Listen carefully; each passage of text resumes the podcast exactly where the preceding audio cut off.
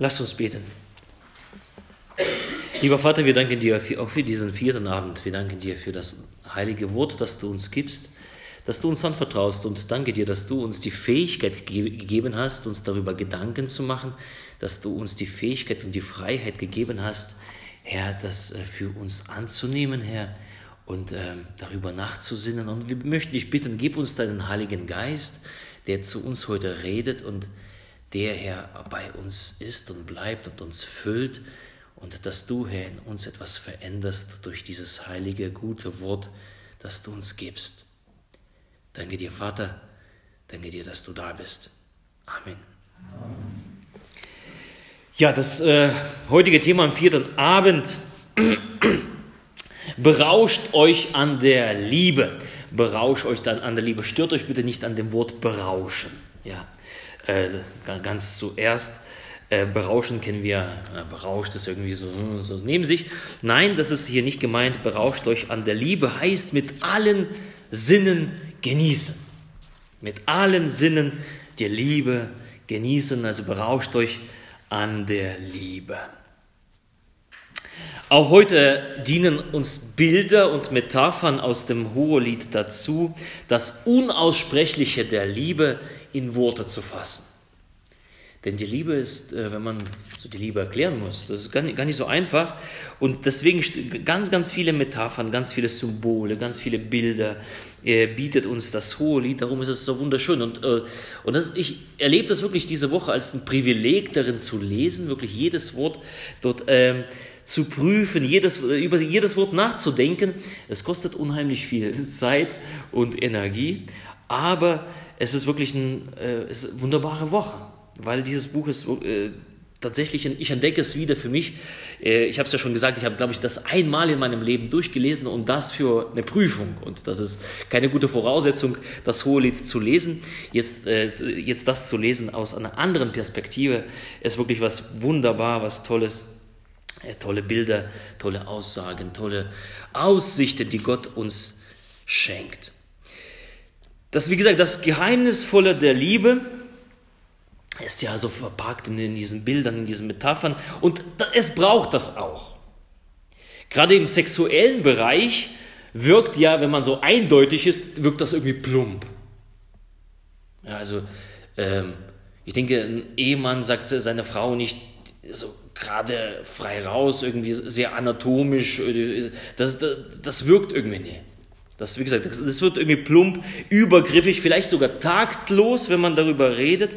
Das zerstört diese liebende, diese erotische Ebene, diesen Eros. Ja, die, die, wir erinnern uns, die, äh, das, äh, die Liebe ist ja, sind dann drei Sachen. Die Philia, das bedeutet wir, Liebe, die auf Freundschaft basiert. Die Agape, also die göttliche Liebe. Und dann die, der Eros, also quasi ähm, die sexuelle Bereich, Erotik. Sexualität braucht, wie wir schon festgestellt haben, einen intimen Raum, einen vertraulichen Schutz. Äh, sie stellt sich nicht einfach bloß dar. Ja, in dem Alten Testament und äh, äh, war das immer so, wenn, wenn jemand entblößt wurde, ja, wir erinnern uns an Noah, an diese Geschichte, wo er da so, äh, der war nämlich berauscht mit Wein und äh, lag so entblößt da, das war eine Riesenschande. Ne? Ähm, und so ist es auch in, die, in der Sexualität.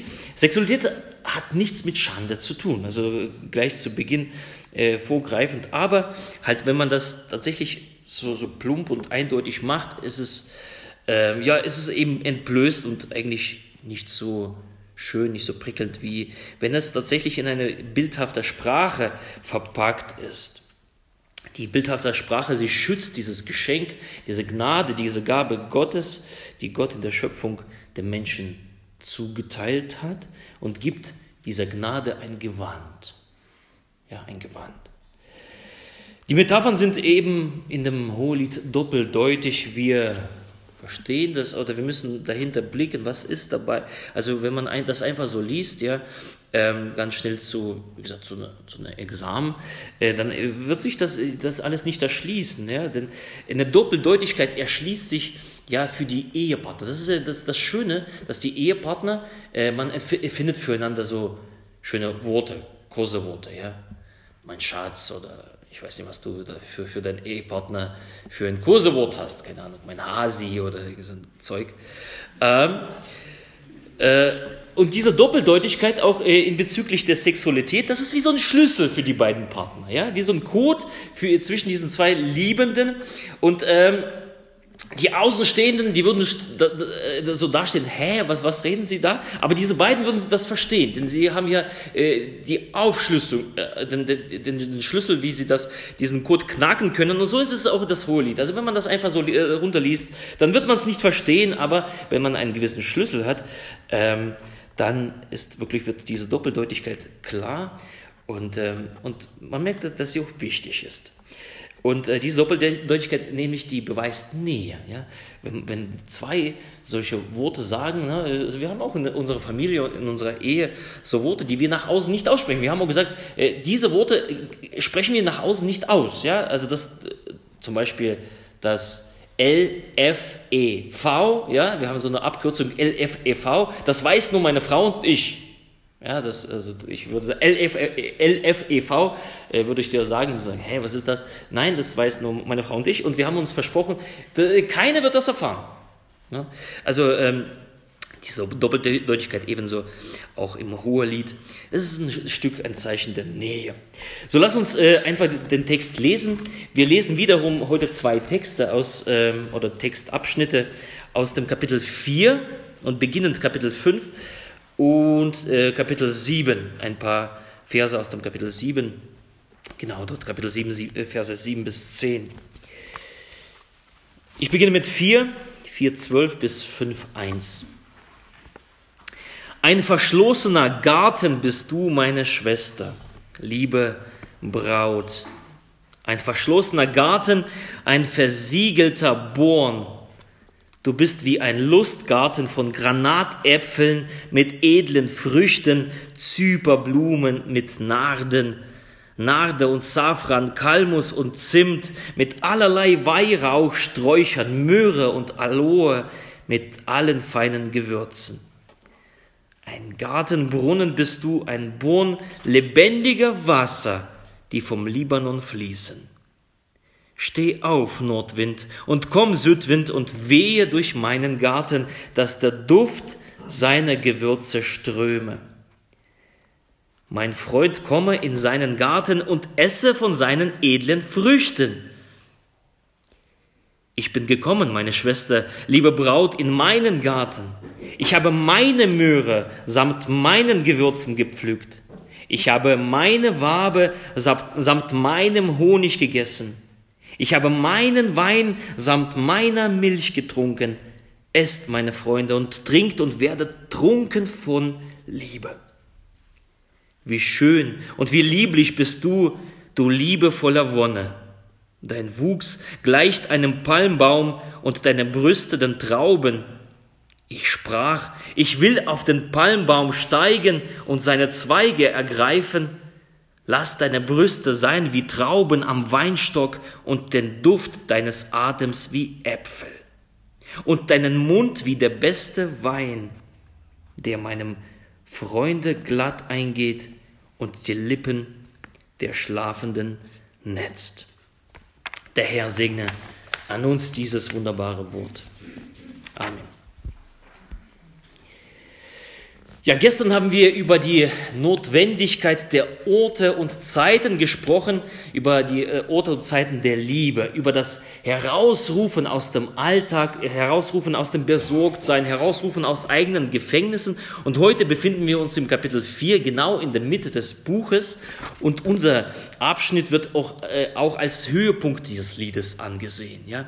Ähm, und dieser Ort, so wie ähm, also so, so die, die, dieser, dieser Höhepunkt des, des, des Buches, des Liedes, es ist auch wie so ein Höhepunkt der Sinne erfüllender Liebe. Und auch hier fehlt es nicht an, Eindo äh, an, an Doppeldeutigkeit. Äh, alles spricht in Bildern über einen Ort. Und dieser Ort ist Sexualität. Und, äh, und das ist, äh, darum soll es heute gehen. Den Fokus legen wir auf die Sexualität in der Ehe, was warum brauchen wir sie? Was, was, was hat es mit ihr auf sich? Gibt es da Grenzen? Ähm, wozu ist es notwendig? Vor allem im Abschnitt 7, das ist, äh, da wird es ja noch wirklich sehr äh, auch körperlich. Ähm, und wie gesagt, dieser Ort, der aufgesucht wird von den beiden, ja, die, äh, wir erinnern uns, vorgestern waren sie getrennt, gestern kam da der Ruf, ja, wir, äh, lasst uns doch Zeit miteinander verbringen, lasst uns Orte und, äh, und, und Zeiten ansteuern, ja, es donnert. Ähm, Lass uns Orte und Zeiten äh, ansteuern, dass wir gemeinsam Zeit verbringen. Und hier ist dieser Ort, und dieser Ort fokussiert wirklich diesen Begriff der Sexualität auf einen Garten. Ja? Ähm, die Frau, die Geliebte, die Braut ist dieser Garten. Was gibt es darüber zu sagen? Was finden wir in diesem Garten vor? Zunächst ist es ein verschlossener Garten.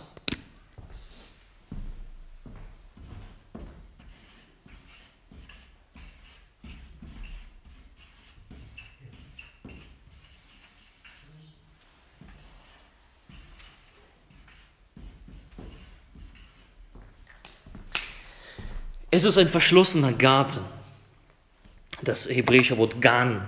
Gan. Dieser Garten ist voller Dynamik, wenn wir da lesen. Er ist voller Schönheiten, voller äh, Sachen, die einen erfreuen, die einen berauschen. Da finden wir einen Brunnen vor, darüber wird's noch, äh, werden wir noch sprechen. Da ist ja gar das lebendige Wasser.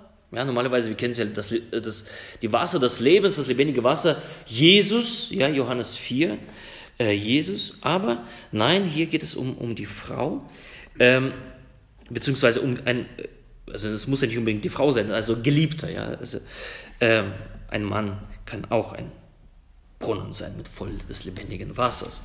Aber dieser Garten ist eben verschlossen und äh, dieser Brunnen ist versiegelt. Warum? Das ist, ein, das ist der erste wichtige Punkt.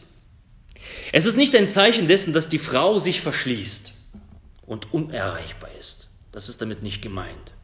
Sondern es ist gemeint, die Frau ist für alle anderen Männer verschlossen. Es gibt nur einen Code. Und diesen Code trägt nur der eine Mensch. Und dieser eine Träger dieses Schlüssels, dieses Codes, äh, der Bräutigam. Ja. Dieser Garten ist ein ganz privater, persönlicher Raum für die Liebenden. Nur für zwei. Mehr kommen da nicht rein. Mehr sind auch nicht erwünscht, mehr sind nicht vorgesehen.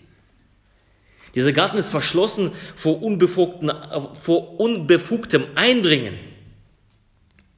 Er schließt äh, alle aus, bis auf den Geliebten, bis auf den einen. Sodass er in dem Text und nur er sich daran weiden kann in diesem Garten. Und der Garten ist so detailreich beschrieben und das Spannende ist, ja, der, er beschreibt das, der Mann beschreibt, also es ist wirklich ein Mann, wirklich der hinguckt. Und er beschreibt das und er weiß, und das ist das Spannende, er weiß das alles. Ne? Er weiß alles darüber, er kennt seine Geliebte in- und auswendig, er kennt sie. Ja, er kennt sie. Das, ist, das, das Schöne ist im, im hebräischen Wort, das Wort Yada, das für, äh, für das Wort kennen steht, also irgendetwas kennen. Yada äh, äh, wird auch übersetzt als erkennen und steht auch für die körperliche Vereinigung, ja, für Sex. Also wenn es steht in, ganz auf den ersten Seiten der Bibel, und Adam erkannte sein Weib, Eva, und sie wurde schwanger und, und, und hat keinen geboren und so weiter und so fort. Ja, also da steht das Wort ja da. Er erkannte sie. Also er kennt sie. Dieser einzige eine Mann kennt die eine Frau. So, das, ist genial, wie, wie, wie, wie das, äh, die Bibel, wie das Alte Testament mit diesen Worten spielt äh, wie, das, wie das auch eingebettet ist. Und im Verlaufe des Textes sehen wir, wie er äh, sie kennt. Er kennt jede Ecke dieses Gartens. Ja, eine Frage an uns Männer. Kennen wir unsere Frau? Was ihr gefällt? Wie, kennen wir sie, wie, wie, sie ist, wie sie gestrickt ist, wie, wie es in, ihr, wie in, es in ihrem Inneren aussieht. Aber kennen wir auch ihren Körper? Ja? Wissen wir den zu schätzen? Und dann kennen wir wieder hier, äh, vorgestern, ja, wissen wir, dass er schön ist, dieser Körper. Kennen wir das? Aber die, dieser Mann kennt das, ja, der, der Geliebte. Er weiß, was hinter Schloss und Riegel steckt und er weiß, was ihn erwartet. Und er weiß, dass es für ihn ist. Es gehört nur ihm. Es ist, sagt er, es ist mein Garten. Ja, mein Garten. Und die Geliebte sagt, komm herein, in, Freund, in seinen Garten. Also quasi äh, in, in seinen Garten. Und zugleich ist er nicht der Einbrecher. Also er bricht nicht einfach so mit, mit, mit, mit dem Tor herein. Ähm, er bedrängt nicht, sondern er wartet auf eine Einladung. Ja, mein Freund, komme doch in seinen Garten. Komme. Diese Einladung spricht die Frau aus und diese Einladung geht er nach. Was will uns das sagen? Also wie gesagt, das ist, äh, es, ist, es geht hier um, äh, natürlich kann man das, das werden wir auch äh, tun und das ist das Schöne an einem äh, Hohelied, äh, wir können es auch ähm, quasi übertragend ähm, deuten, aber hier geht es hier geht's eindeutig um, um Sexualität im sexuellen Bereich. Ähm, und hier geht es darum, dass in diesen Garten gehören nur Mann und Frau, niemand anders allein.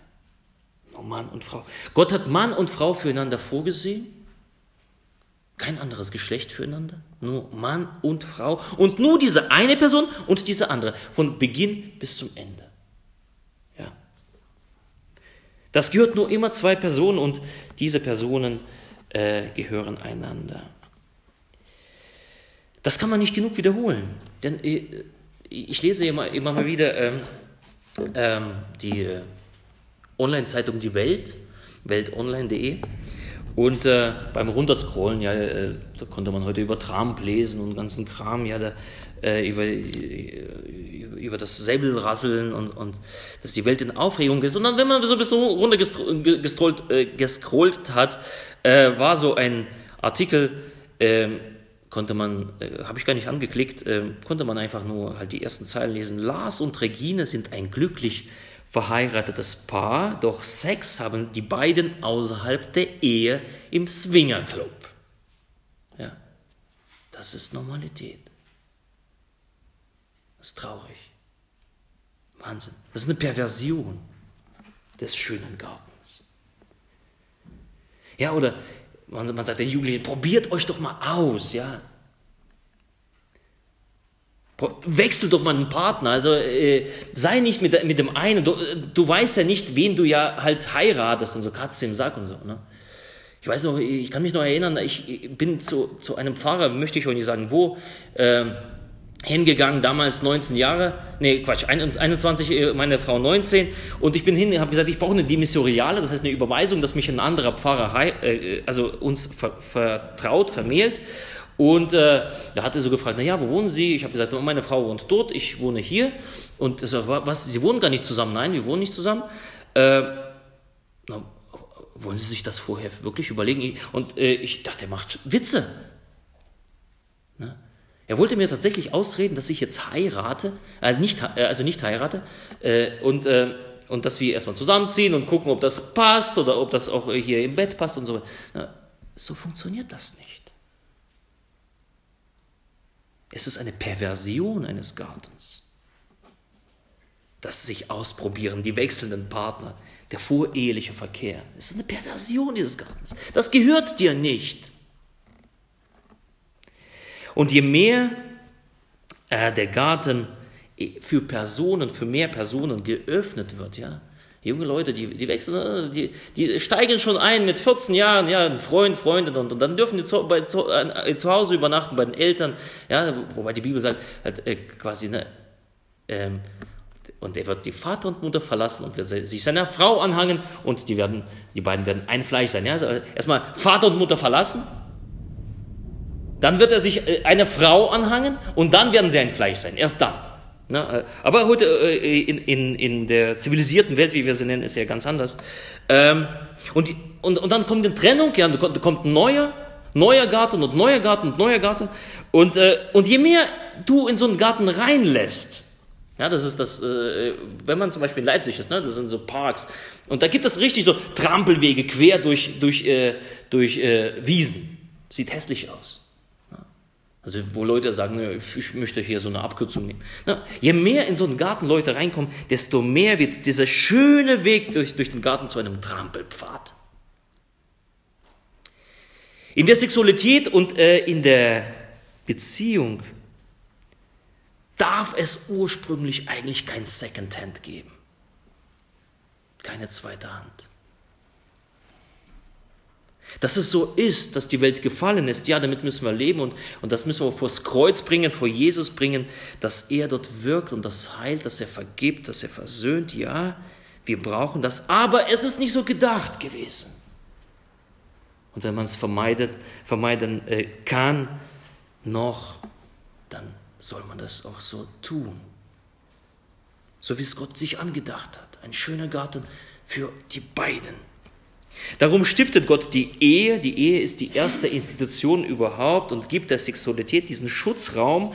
Dort ist die Sexualität gut aufgehoben. Und den Schlüssel geben sich die beiden einander in dem Trauversprechen. Ja? Also die sagen zwar nicht vor dem Altar, äh, so vor der Gemeinde oder vor dem Pfarrer, jetzt gebe ich dir den Schlüssel zu meinem Garten. Nein, das, ist, das passiert, äh, passiert quasi äh, einvernehmlich im Stillen. Und ähm, da, erlauben sie sich, äh, da erlauben sie dem anderen den Zutritt, da erlauben sie, dass der andere über mich verfügen kann, ja. Dass der andere sich an mir erfreuen kann. Ja, Paulus 1. Korinther 7, die Frau verfügt nicht über ihren Leib, sondern der Mann. Ebenso verfügt der Mann nicht über seinen Leib, sondern die Frau. Also es ist ein gegenseitiges Geschenk.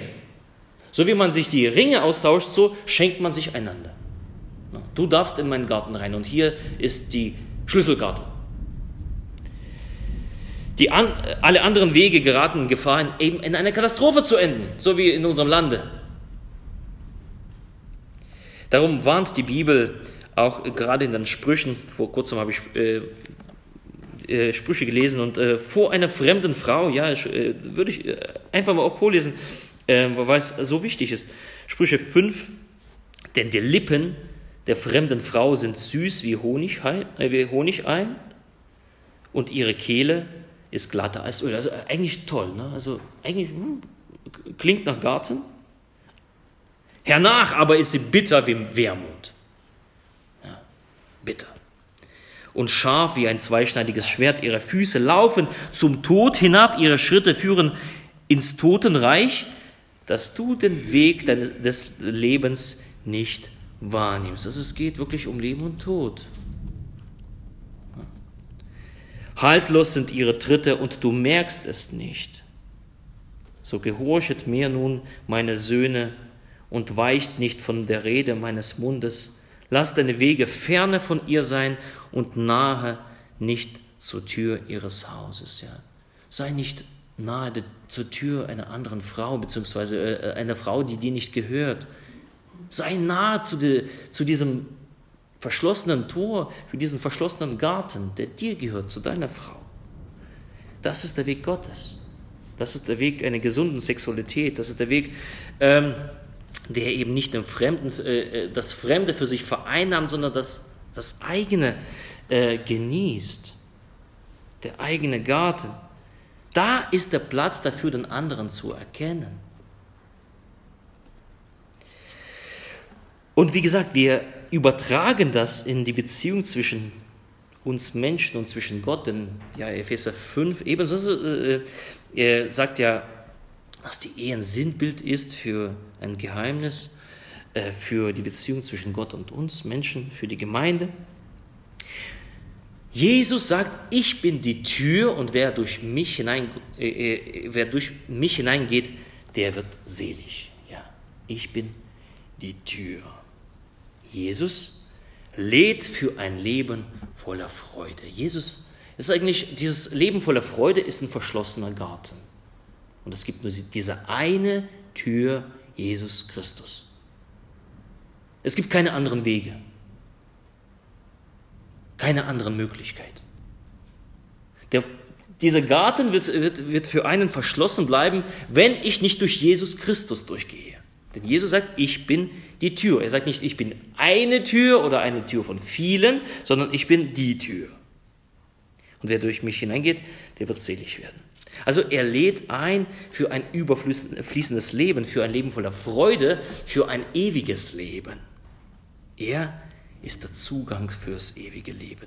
Nichts außer Jesus. Und er muss die erste Priorität haben. Er, er muss der Einzige bleiben. So wie, wie, wie eine Frau für den Mann die Einzige bleiben soll und der Mann für die Frau der Einzige, so bleibt Jesus der Einzige.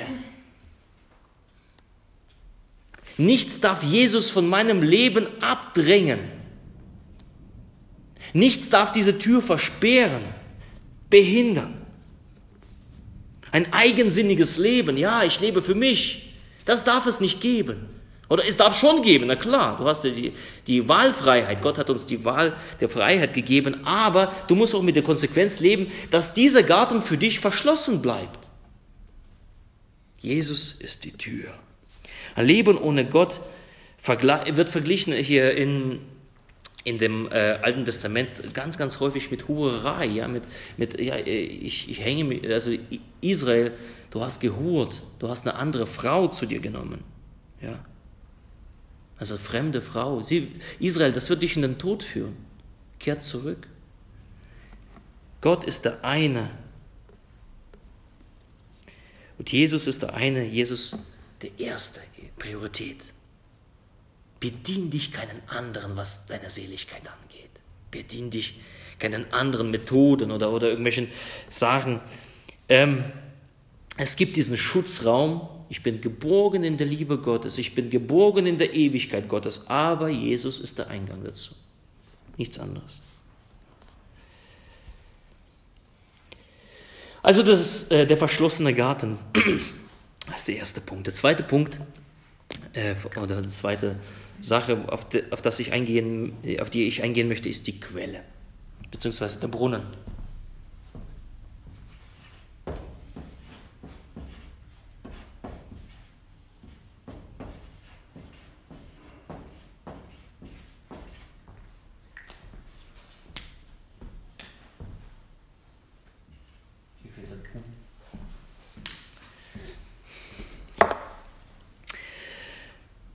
Ähm, zweiter, äh, äh, ähm, wie gesagt, zweites Ding hier, äh, Quelle, beziehungsweise der Brunnen. Und ähm, die Quelle ist in der Bibel ist immer etwas Heilvolles, ja, Heilsames.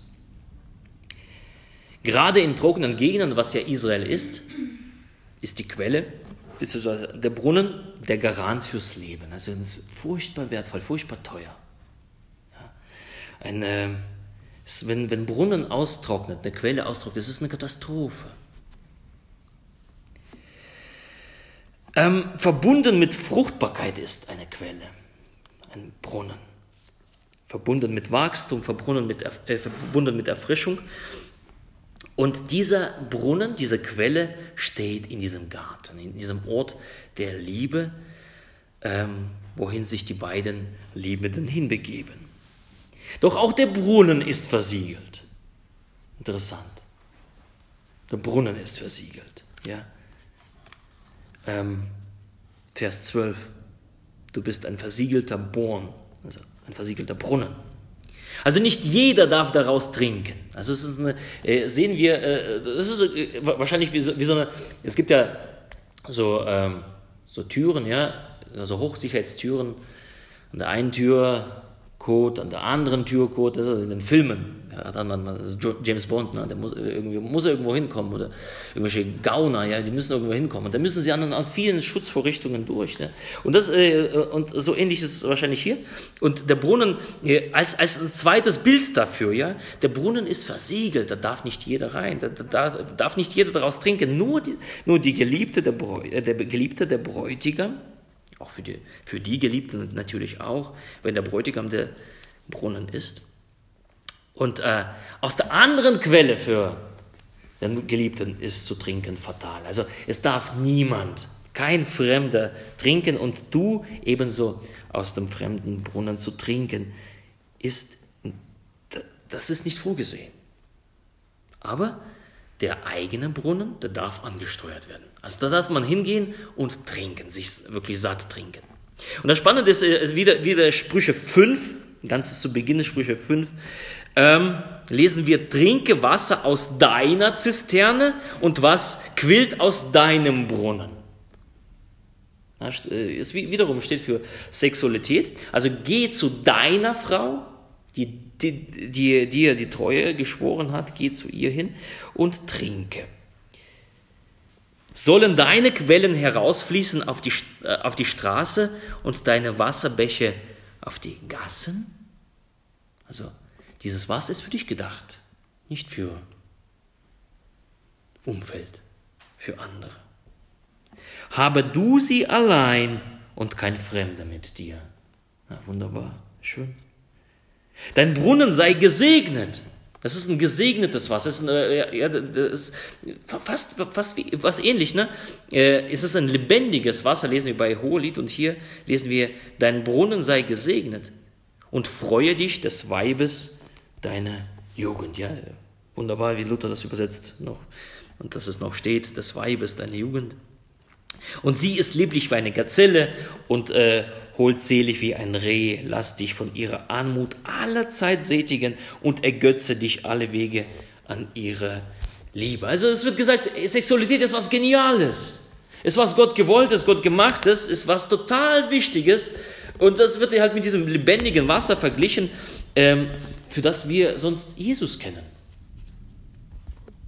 So lange galt der Sexualität als was Böses oder, oder was irgendwas Notwendiges und ja nur äh, irgendwie reserviert für, äh, für Kinderkriegen und, und so weiter. Ne? Aber Sexualität gehört in den Schöpfungsplan Gottes. Der Mann und Frau sollen in, in der Ehe einander eine Quelle sein, ein Brunnen sein. Sie sollen einander dieses Wasser, das lebendige Wasser, das äh, gesegnete Wasser spenden. Sie sollen eine Quelle der Inspiration sein, Quelle der Freude, Quelle der Lust, Quelle der Kraft und der Sinnlichkeit. Ja? Wir Menschen sind sinnliche Wesen. Deswegen hat uns Gott so viele Sinne gegeben. Ja? Riechen, schmecken, tasten. Äh, was gab es da noch? Sehen, äh, schmecken. Riechen habe ich schon gesagt. Äh, ist irgendwas. Äh, ähm, Steht bei Wikipedia. Äh, ja, äh, wir sind sinnliche Wesen und, und, und die Quelle der in der Sexualität ist die Quelle für Sinnlichkeit. Das ist wichtig für eine Beziehung. Das ist nicht nur einfach mal so nebenbei. Naja, wenn es sein muss. Ne? Das ist wichtig. Man sagt, ähm, man muss ja am Tag viel trinken. Ne? Drei Liter oder so. Ne? Ähm, und jeden Tag. Und, und viel. Klar kann man das nicht so übertragen, jeden Tag äh, Sexualität und so. Aber die Wichtigkeit der Sexualität in, in der Ehe wird halt da, da, dadurch nochmal betont. Ja? Also man, man, muss trinken, man muss trinken. Und dieser Ort ist ein lebendiger, ein heiliger Ort, wo man schöpfen sollte, wenn man Durst hat. Und man sagt ja, drei Minuten kannst du ohne Sauerstoff verbringen, drei Tage ohne Trinken und drei Wochen ohne Essen. Und äh, sagt ja, Trinken ist übel notwendig. Und darum wird auch Sex in der Ehe mit Trinken aus dem Brunnen verglichen. Ja, es ist, es ist, es ist notwendig für dich zu trinken dort, wenn du verheiratet bist. Und Paulus, der selbst nicht verheiratet war, ja, der, der das eigentlich gar nicht kennt, äh, eigentlich müsste er so, so, so, ein grimmiger Typ sein und sagen, ah, das ist mir nicht gegönnt und, und halt keine Frau und so, jetzt muss ich im Dienst sein. Äh, und das gönne ich den anderen auch nicht, aber nein, der schreibt ja tolle äh, Verse über, über Sexualität und 1. Korinther 7, äh, entziehe sich nicht eins dem anderen. Also die beiden Partner sollen, also er gönnt es ihnen, sagt, entzieht euch nicht in der Sexualität. Ihr braucht das. Das ist notwendig. Aber eben es ist nicht nur notwendig, ähm, wenn es dann ganz ausgetrocknet, na, na gut, jetzt mal, ja lange nicht, aber jetzt mal und, und, und dann, dann ist mal wieder gut. Nein, das, so, so, so darf man nicht denken. Also man trinkt ja nicht, wenn man erst ausgetrocknet ist, sondern es hat was mit Erfrischung zu tun und das passiert ja regelmäßig, ja, trinken. Ähm, deswegen Glas zum Trinken, ja, äh, beim, beim Wandern, ja, wenn man beim Wandern dann äh, man so einen ganzen Tag läuft in der Sonne, ne, dann denkst, äh, sagst du auch nicht, oh, jetzt muss ich mal wieder trinken. Ja, sondern wenn du trinkst, hey, yeah, endlich, ich kann wieder trinken. Ja. So ist es, äh, es erleichtert mich. Und äh, die Sexualität ist dazu da, eben daraus regelmäßig und gut zu trinken. Nicht nur, dass es eine Notwendigkeit ist. Dein Brunnen sei gesegnet, in den Sprüchen 5. Es ist ein gesegnetes Wasser. Es ist nicht nur, ähm, es ist wirklich Gott gesegnet. Da liegt ein Segen drauf, da liegt eine Verheißung drauf. Es ist nicht nur ein weltlich Ding, dass man und, und darum ist es die Sexualität so wertvoll. Darum kann man sie nicht verschleudern. Darum dürfen sich die jungen Leute sich nicht verkaufen, weil das wertvoll, das ist heilig, das ist gesegnet. Gott hat dasselbe gesegnet mit seinen Händen. Ja, und das Gesegnete kann man kann man nicht verschleudert, kann man nicht raushauen. Ja. Es war eine Riesensünde, wenn man aus dem Tempel irgendein Gerät äh, halt rausgehauen hat oder wenn, ein, wenn die äh, davon lesen, wenn die Geräte gestohlen worden sind. Einmal wurde die Bundeslade gestohlen. Ja. Das war eine Riesenkatastrophe. Oder die, äh, als, als Israel dann weggeführt worden ist oder später gar halt äh, beim zweiten äh, beim zweiten Tempel ja die, die Römers, äh, Römers kaputt gemacht haben, zerstört haben, da haben sie halt diese Menorah weggetragen. Äh, ähm, schon dritter dritte Tempel, glaube ich, 70 nach Christus. Nein, es gibt ja auf, dem, auf, der, äh, auf dem Sieges, Sieges äh, in Rom, wie heißt, Sieges, Triumphbogen, Triumphbogen. Da gibt es ja dieses Bild, ja, wo, die, wo die Römer halt äh, die Menorah raustragen. Das ist furchtbar für den Juden gewesen. Furchtbar. Was Heiliges aus dem Heiligtum rausgetragen, was Gesegnetes, Gott hat das gesegnet. Es wurde mit Salbe, mit, mit, mit Salbe halt gesegnet, ja. Mit Blut besprengt. Und, äh, und genau dasselbe ist halt äh, dieses Wasser in dem Brunnen, das ist ein gesegnetes Wasser. Und das darf nicht rausfließen. Es gilt nur dem einen. Der Brunnen ist verschlossen für alle anderen, jedoch nicht für den Partner. Und jetzt übertragen wir das. Und da fällt natürlich die äh, Jahreslosung. Eine verheißungsvolle Jahreslosung. Gott spricht, ich will dem Durstigen geben von der Quelle des lebendigen Wassers umsonst. Fast dieselben Worte. Also eine verheißungsvolle Jahreslosung, das ist wunderbar. Oder Johannes 4, ähm, da ist ja diese nette Geschichte, wo Jesus mit der Samariterin da äh, am Brunnen sich treffen und äh, ja, und, und er kann aus ihrem Leben so erzählen. Und da, äh, und da sagt aber Jesus, antwortete er und sprach zu ihr, wenn du erkenntest die Gabe Gottes und wer der ist, der zu dir sagt, gib mir zu trinken, du betest ihn und der gebe dir lebendiges Wasser. Und etwas weiter unten. Jesus antwortete und sprach zu ihr, wer von diesem Wasser trinkt und den wird, wie, äh, den wer, wer, von diesem Wasser trinkt, den wird wieder dürsten. Wer aber von dem Wasser trinken wird, das ich ihm gebe, den wird in Ewigkeit nicht dürsten, sondern das Wasser, das ich ihm geben werde, das wird in ihm eine Quelle des Wassers werden, das in das ewige Leben quillt. Ja. Also das sexuelle Verlangen ist ja immer wieder, immer wieder, immer wieder. Ne? Ah, das, das, aber das Wasser, was Jesus gibt, äh, und wenn wir in der Ewigkeit sind, da sind wir voll davon. Durst des Lebens stillt nur Jesus allein.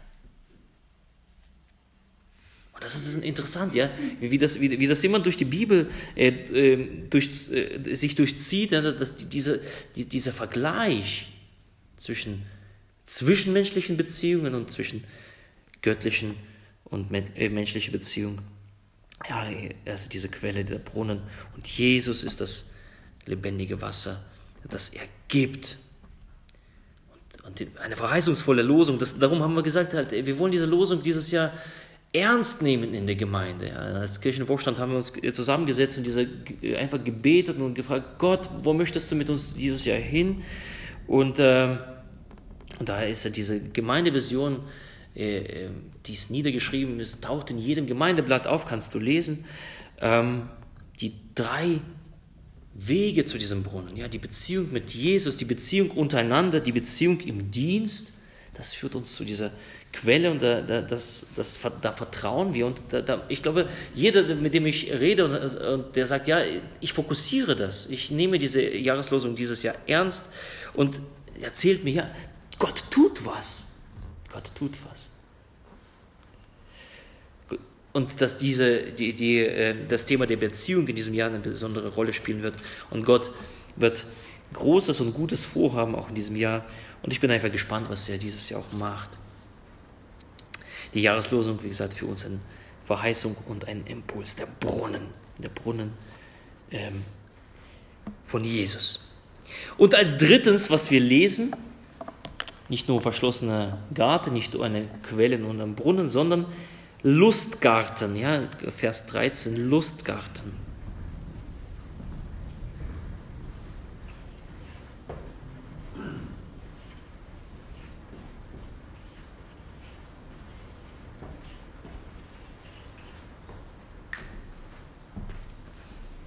Warum Lustgarten? Eigentlich, äh, wenn man das wörtlich übersetzt, heißt das Park. Ja, ein, ein Park. Ähm, Lustgarten, weil halt Parks damals nur Könige hatten und, ähm, und, und äh, sie, sie sind nicht einfach mal mit einem Buch rausgegangen und haben sich auf eine Bank hingesetzt, äh, sondern das war für, für, für ihre Lust, ja, die haben sich dort ausgelebt. Also da, das war voller, äh, voll, das war ein gestalteter Garten voller, voller äh, Sinneseindrücke. Und das, das Spannende ist, dass äh, das hebräische Wort für diesen Garten ist ein ganz anderes Wort als hier bei dem ersten.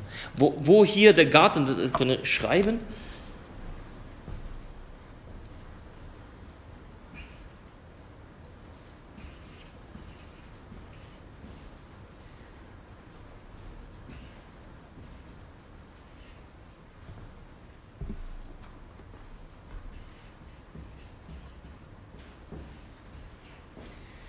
Wo für den ersten verschlossenen Garten das Wort Gan steht, steht für, für diesen Lustgarten, für diesen Park, das Wort Pardes, Pardes, auf, äh, auf Hebräisch Pardes.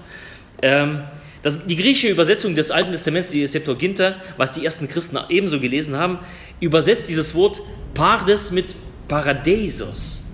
Und davon leiten wir ab Paradies. Ja? Also Lustgarten Paradies unser Paradies. Garten Eden klingt da an.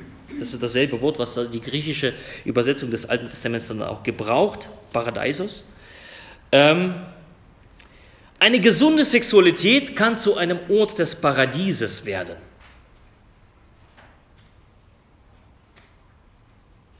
Eine gesunde Sexualität kann zu einem Ort des Paradieses werden. Eine Sexualität im Sinne Gottes, in seinen Rahmen, kann zu einem Ort werden, wo, wo Menschen Paradies erleben. Da werden, wenn wir das lesen, da werden kostbare Früchte erwähnt. Ja, und im Paradies, im Garten Eden, waren ja ebenso Früchte und die durften, ja, Adam und Eva durften sie essen, bis auf eine Frucht, die sie gegessen haben, einander gereicht haben, zu eigenem Verderben.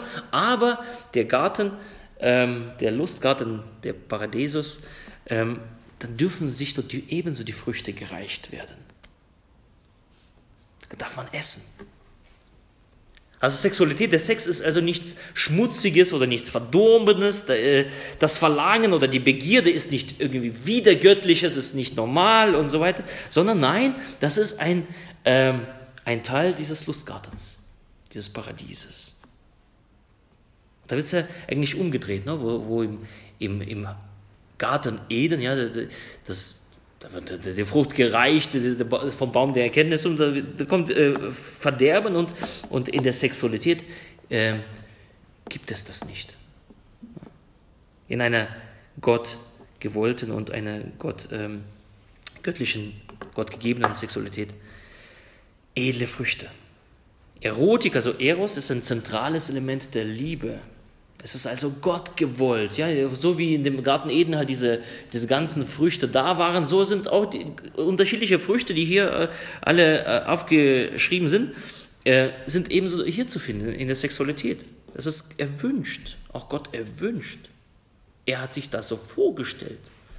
Also Denken wir nicht, dass das irgendwie Gott, als er das alles gemacht hat, da hat er, hat er Menschen gemacht und dann hat er irgendwie, als er Sexualität gemacht hat, hat er so seine Augen zugemacht und dann, dann so, jetzt, ja, und dann hat, und dann äh, hat sich umgedreht. Nein, es ist, er, er wollte das. Er hat das so gewünscht.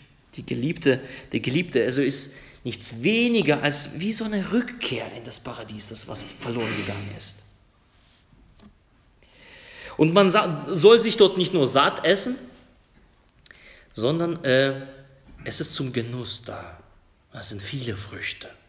Es ist zum Appetit da. Und wiederum eigene Früchte. Ne? Es gibt ja hier diesen äh, bekloppten Spruch, Appetit darf man sich holen, gegessen wird zu Hause. Ja, das hat, hat, hat irgendwann mein Vater meines Schulkameraden äh, so zu ihm gesagt, nachdem er seinen Vater darauf hingewiesen hat, dass der Vater auf, äh, auf irgendeine andere Frau gestarrt hat. Da hat er ihm gesagt, äh, Sohn, Appetit darf man sich holen, gegessen wird zu Hause. Äh, an Dämlichkeit nicht zu überbieten, ja. Aber hier eigene Früchte, da, das ist für Appetit da, für nicht nur sich satt essen, dass es halt, dass man satt ist, sondern für Genuss, nicht nur Notwendigkeit, sondern Überfluss.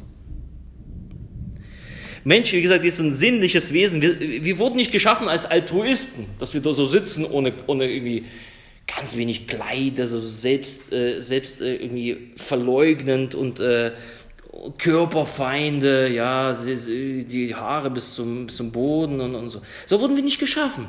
Wir wurden geschaffen als sinnige, als, äh, als sinnliche Wesen das zu genießen. Darum hat der Gott alles so wunderschön gemacht. Da, da, hätte er einfach nur ein paar Bäume hinstellen können und sagen, hier, jetzt seid mal ein bisschen hier, da und, und, und hier dürften hier rumlaufen. Nein, das, das, das, der Garten, den er mitten in eine Wüste, in ein, in, in ein dürres Land setzt, ja, ist ja voller Schönheit. Das spricht ja dafür, dass, äh, dass, dass Gott einen Menschen geschaffen hat, der das merkt, dass er das mitkriegt. Ja, wow, das ist schön.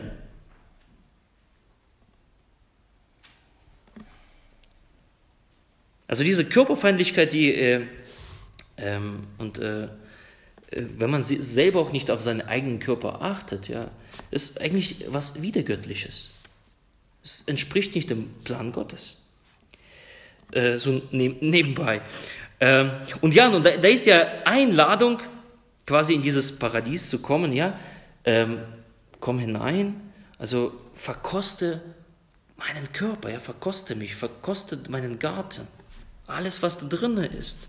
Das bestätigt so die Lust, die Freude. Und, und äh, wenn man halt, äh, wenn du schon irgendwie äh, voller Sinneseindrücke warst, du bist wie im Rausch, so wow, ich, ich kann überhaupt, also das, das geschieht an den Kindern, ja, das ist, wenn die, wenn die Kinder irgendwo sind, äh, irgendwie total cool ist. Also wir, uns wundert ja nichts mehr, so hm, toll. So, aber wenn die Kinder irgendwo sind, Papa, Papa, hast du das gesehen? Hast du da, hast du dies gesehen? Mensch, dieser Vogel und und da. Äh, also die sind, äh, die sind voller Rausch. Na, das sind die Kinder. Was, was uns kann, kann ich so. So sind die Menschen gemacht worden sich äh, einfach äh, sich zu berauschen an der Schönheit, die Gott gemacht hat. Und wenn man das sieht, wenn man mit offenen Augen durch die Welt läuft, dann, dann äh, lebt man in einem Rausch. Ja. Also mich bringen Berge in, einfach in Rausch. Wenn ich in Bergen bin, dann stehe ich auf dem Gipfel, hast du dir das erkämpft dort oben, stehst du, wow, genial. Wir lesen von Blumen, von Gewürzen, von Kräutern und das weist alles darauf hin, auf diesen Rausch. Und ich kann mich noch erinnern, als ich noch ein kleines Kind war, ne, wir hatten einen wunderschönen Garten in Russland, da, da, damals vor, vor dem Haus, da war alles, da waren Blumen, da waren Pfefferminz, da waren Apfelbäume, da waren äh, Johannisbeeren und Erdbeeren, alles Mögliche. Ja, und abends, das ist das Schöne, ist, äh, ein bisschen anders als in Vogtland. Dort konnte man halt abends im Sommer so sitzen, ohne Jacke und, äh, und so genießen, ne, so schöne Wärme. Und, äh, und einfach diese, dieser Geruch, also immer wenn ich daran denke, ja, das steigt wieder auf. Das, das, diese Erinnerungen sind da. Ne, das ist voller Rausch. So, die, der Duft der Äpfel, ja. Der Duft von Pfefferminz, das stand so bei uns, da war, wir hatten ja keine fließend Wasser im Haus, da musste man rausgehen. Und da stand so um halt die, die, die Wassersäule, da stand halt Pfefferminz. Ne? Überall so, es hat gerochen und, und das, ich habe das noch nie so erlebt. Und deswegen habe ich mir vor zwei Jahren ich gesagt, nee, ich baue mir mal ein, äh, ein, eine Gartenschnecke an, ja, und äh, setze halt die, äh, die Kräuter, die ich damals als Kind erlebt habe. Und im Sommer nehme ich mir einen Stuhl, stelle dazu und setze mich drauf und rieche einfach. Ne? Also um mich daran zu berauschen. Klappt leider nicht, weil es kalt ist. Ähm, äh, ja. Aber ich nehme das dann ein bisschen so und halte es mir unter die Nase. Es äh, geht auch irgendwie. Äh, aber es ist ein berauschender Duft, erfreuender Duft, erfreuender Zustand, ja. Und äh, man darf hin und weg sein von der Zweisamkeit.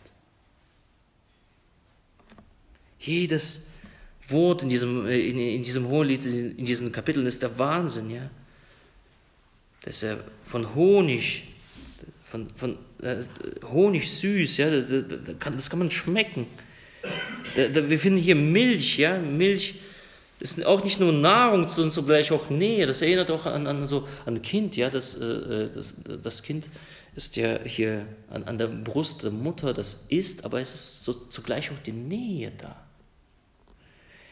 Ähm, Milch ist auch das Zeichen des Segens, ja, das Land, wo Milch und Honig fließt, sollen die Israeliten hin. Oder Heilspropheten, Jesaja 55,1, ähm, wenn, wenn die Heilszeit anbricht, ja, dann werden die Leute umfassend Wasser haben werden, Getreide, Wein und Milch. Daran wird man sich labern können bis Unendlichkeit. Oder Joel 4, Vers 18, Tag des Herrn wird beschrieben, da werden die Berge von Wein triefen Krass, ne? Und die Hügel von Milch überfließen. Also ein Zeichen für, für ein Symbol für leibliches Heil. In der Sexualität geschieht ein leibliches Heil. Dieser Paradies, dieser Lustgarten ist für ein leibliches Heil. Das, das, äh, und dann äh, Kapitel 7, ja, Hohelied, äh, wenn, wenn man ein bisschen, äh, Kapitel 7, dass man auch darauf ein bisschen eingeht, hier die paar Verse, ähm, da wird die offen, offen die Leiblichkeit angesprochen, ne? Äh, die Brüste, der Mund, der Atem. Also nicht irgendwie Anatomie, also zur Kenntnisnahme, ja, die Frau hat Brüste. Ne? Oder die Frau hat Mund. Schön. Na, nein, jetzt das ist genial. Die, die Bibel ist da ganz direkt. Und die Brüste sind nicht nur für ein Kind da, für, für die Nahrung, sondern berausch dich, erfreu dich daran. Ähm, Werdet trunken von, von Liebe, ja, die äh, Vers, was ist das für ein Vers? Äh, Vers, ähm, äh, Kapitel 5, äh, Vers 1. Werdet trunken vor Liebe, also seid, seid im Rauschzustand aneinander, wie in diesem wunderschönen Garten. Gott schafft also einen Paradiesgarten mitten in diese gefallene Schöpfung und die Ehe mit ihrer göttlichen Sexualität ist wie so dieser Paradiesgarten. Eine Ehe, darf sich dessen nicht berauben. Ja, wie Paulus sagt, entzieht euch nicht. Und jetzt übertragen wir das noch einmal, das letzte Mal in dieser Woche. Ähm, es gibt ja nicht nur das körperliche Heil, was wir in der Sexualität finden, sondern es gibt auch ein, äh, ein Seelenheil, die Seelenfreude, ein Paradies. Also Paradies ist ja ein Symbol ähm, beziehungsweise der Ort der Nähe zu Gott. Also die, im Paradies, ja, da sind Adam und Eva, die sind mit Gott so spazieren gegangen und die waren ganz nah beieinander, bis äh, da diese Sünde geschah und Gott fragt, wo bist du Mensch? Und der versteckt sich. Ähm, mit Gott, wie kann man mit Gott verbunden sein? Wie kann man mit Gott in dieser Welt verbunden sein? Jesus ist nicht da, der Vater ist nicht da. Wie kann man mit Gott verbunden sein? Ganz einfach. Der Heilige Geist. Der Heilige Geist. Der Heilige Geist eröffnet diesen Paradies für uns auf Erden. Er ist wie so ein, ähm, ähm, wie, wie, sagt Paulus das? Ähm, ach, ähm, wie so ein Pfand, ja? Unterpfand. Unterpfand, Matthias, du kannst laute sagen. er ist wie so ein Unterpfand, ja? Wir haben den Heiligen Geist bekommen als Unterpfand, also quasi, äh, wir sind noch hier, also auch wenn wir uns bekehrt haben oder so, äh, wenn wir an Jesus glauben, sind wir dennoch da. Ne? Also Gott ist, der, der, lässt uns auch warten. Und äh, also es ist ja nicht so, dass wenn man sich bekehrt hat, so, huh, dass man entrückt. Das wäre Wunschtraum ja, für viele. Aber nein, wir haben hier auch eine Aufgabe in dieser Welt. Und äh, damit, es, äh, hier, damit wir hier schon einen Ort des Paradieses haben, gibt damit wir in der Nähe Gottes sein können, gibt Gott uns den Heiligen Geist durch Jesus Christus. Ähm, und Jesus Christus ähm, verheißt ihn an seine Jünger, zu Pfingsten kommt er. Und äh, darum ist es auch so notwendig, über den Heiligen Geist zu reden und aber nicht nur zu reden, sondern ihn auch zu erfahren. Der Heilige Geist ist erfahrbar.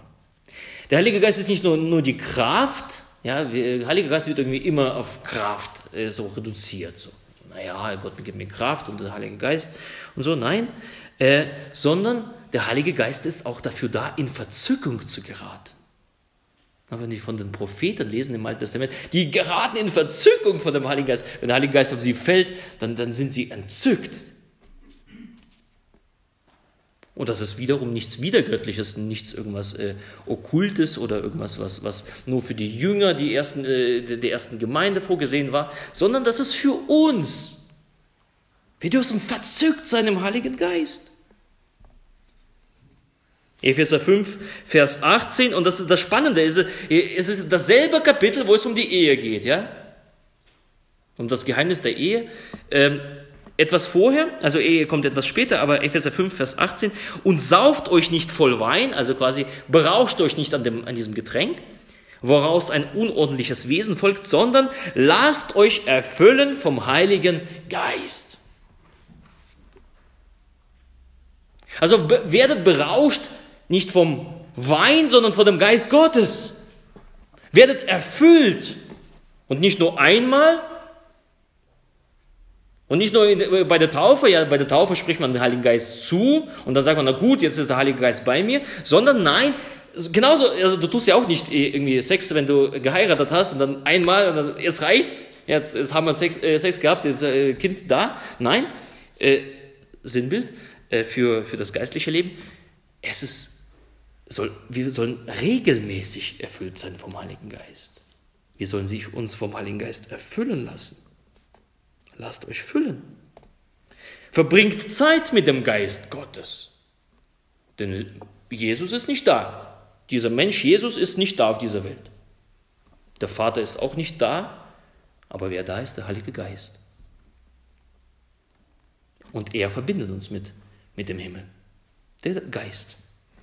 Darum sagt auch der Paulus, strebt nach den Geistesgaben. Ja, in, in, in, in besonders 1. Korinther äh, lesen wir von den Geistesgaben sagt, strebt danach.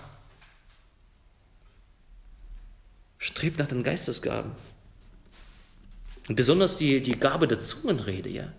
Er bittet sie. Ja, viele Christen können damit nichts anfangen und sagen, das ist ja, dürfen wir das? Darf man in Zungen reden? Ja, darf man. Das ist sogar wichtig und gut. Und man soll das erbitten, sagt Paulus. Paulus sagt, 1. Korinther 14, ich wünschte, dass ihr, dass ihr alle würdet reden in Zungen. Und wer das erlebt hat, wow. Und man darf es erbitten. Komm, Heiliger Geist, erfülle mich. Erfülle mich heute. Das ist, äh, das ist das, was uns zurückgelassen wurde im Pfingsten. Das ist das, was ausgegossen wurde über, über, die, über, die, äh, über die Jünger. Und, und, und das ist das, was wir alltäglich brauchen. Genauso wie in der Ehe, äh, dass da Zärtlichkeit, Sexualität gebraucht wird, genauso brauchen wir den Heiligen Geist. Dieses Verzücktsein in dem Heiligen Geist. Denn wir sind noch nicht am Ziel. Wir brauchen diesen Geist als Unterpfand. Ja, dort werden wir äh, da, da, da brauchen wir, da, da wird auch die Zungenrede aufhören, dann wird auch das und dies aufhören, sagt Paulus. Ne? Da brauchen wir das alles nicht. Da sitzen wir so da mit Gott und, und, und reden und an einem Tisch und, und lachen und, und feiern und singen. Aber hier brauchen wir diesen Heiligen Geist, dass wir erfüllt werden von ihm. Als Unterpfand. Ne? Ähm, Sören Kierkegaard, der hat äh, ein, ein wunderbarer äh, deutscher Philosoph, aber auch Theologe, ähm, toller Mystiker, der hat einen Spruch auf seinem Grabstein, ja. Und äh, begeistert mich. Noch eine kleine Zeit, dann ist's gewonnen. Dann ist der ganze Streit in nichts zerronnen. Dann darf ich laben mich an Wasserbächen und ewig, ewiglich mit Jesus sprechen. Ja, herrlich. Wie viel Liebe da drin steckt zu Jesus. Aber das wird dort sein. Von Angesicht zu Angesicht werde ich mit Jesus sprechen, aber hier brauche ich den Heiligen Geist. Komm, Heiliger Geist. Und darum sagt Paulus, wehret dem Geist nicht, sondern bittet. Und wer bittet dem Vater um den Geist, den wird er ihm geben. Also drei Punkte für heute. Verschlossener Garten, die Quelle und Brunnen und der Lustgarten, der Paradies. Und ähm, ja, Fragen, die, die wir vielleicht nach Hause mitnehmen können ähm, zum Weiterdenken. Verschlossener Garten, ja, wo brauche ich Vergebung? Ja, es ist, äh, wo brauche ich Vergebung? Wo habe ich etwas angerührt, was mir nicht gehört? Ebenso ist Jesus für mich die Nummer eins, ist er für mich die Priorität. Die Quelle, was spielt Sexualität in meiner Ehe für eine Rolle? Trinke ich daraus? Gebe ich auch was zu trinken dem anderen? Ist ja nicht nur selber, ja, sondern gebe ich dem anderen auch, dass er nicht verdurstet. Und ebenso halt bin ich an der Quelle von Jesus. Wie oft lasse ich, bin ich, äh, ja, trinke ich dieses Wasser? Jesus sagt, komm und trink. Lasse ich mich auf seine Einladung ein? Und das dritte, der Lustgarten. Sexualität, ist es in, in meiner Ehe was Notwendiges oder ist es was Berauschendes? Und Gott will, dass es berauschend ist. Und ebenso im geistlichen Leben, welche Rolle spielt in meinem Leben als Christ der Heilige Geist? Habe ich schon jemals gebeten, komm, Heiliger Geist, erfülle mich? Berauscht euch an der Liebe, das Thema für heute, das, ja, das letzte Thema in dieser Woche. Und äh, lasst uns beten.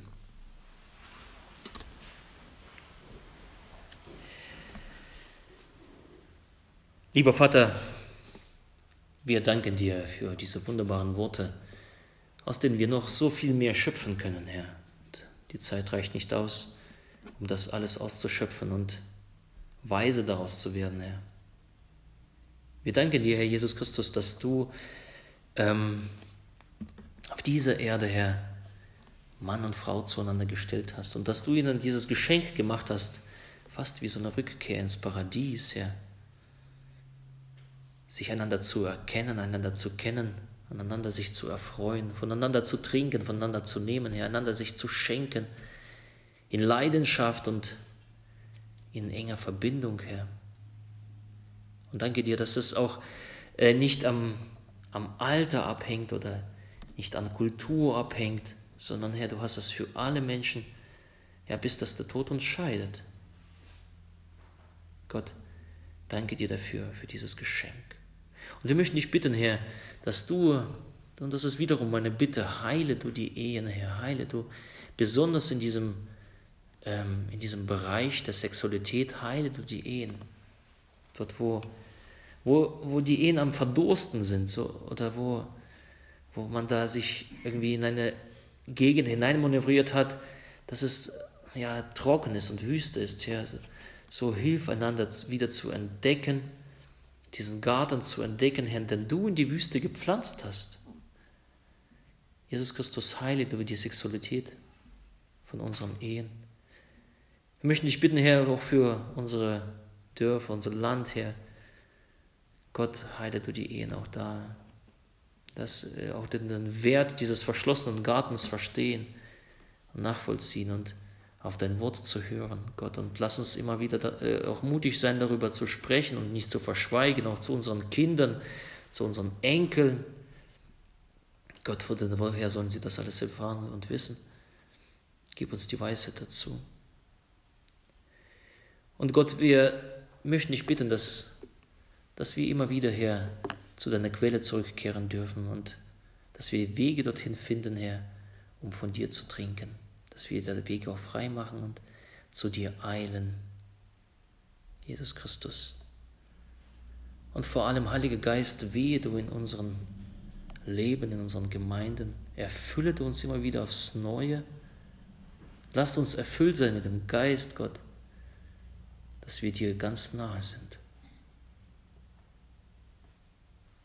Wir preisen dich das für dieses Unterpfand, das du zurückgelassen hast, dass wir nicht alleine sind und dass wir das in, in Anspruch nehmen können und dich das erbitten. Und du hast gesagt, du wirst es geben, du wirst diese Erfüllung geben. Und als Kinder wollen wir das Herr, vertrauen. Komm, Heiliger Geist, erfülle du mein Herz. Erfülle du es, Herr. Mach es voller Freude, mach es voller Kraft, mach es einfach voller Überfluss des Lebens. Gott, wir bitten dich auch um, um die Geistesgabe für die Gemeinde, die du verheißen und versprochen hast. Herr, wir brauchen sie auch in unserem Dienst hier in dieser Welt. Gott, wir brauchen den Heiligen Geist. Ohne ihn sind wir nichts. Gelobt sei der Name Jesus Christus. Gelobt seist du über diesem Abend, über uns, über unsere Ehen, über unsere Kinder. Und segne du, Herr, den morgigen Abend, Herr, die, den Lobpreisabend. Segne du den Abschlussgottesdienst.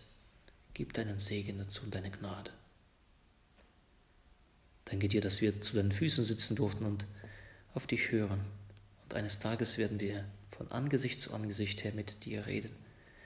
Dort in diesem wunderbaren Garten, den du für uns vorbereitet hast. An dem Festtisch, wo wir uns freuen dürfen. Des Lebens, das du gegeben hast. Gelobt sei der Name Jesus Christus. Amen. Amen.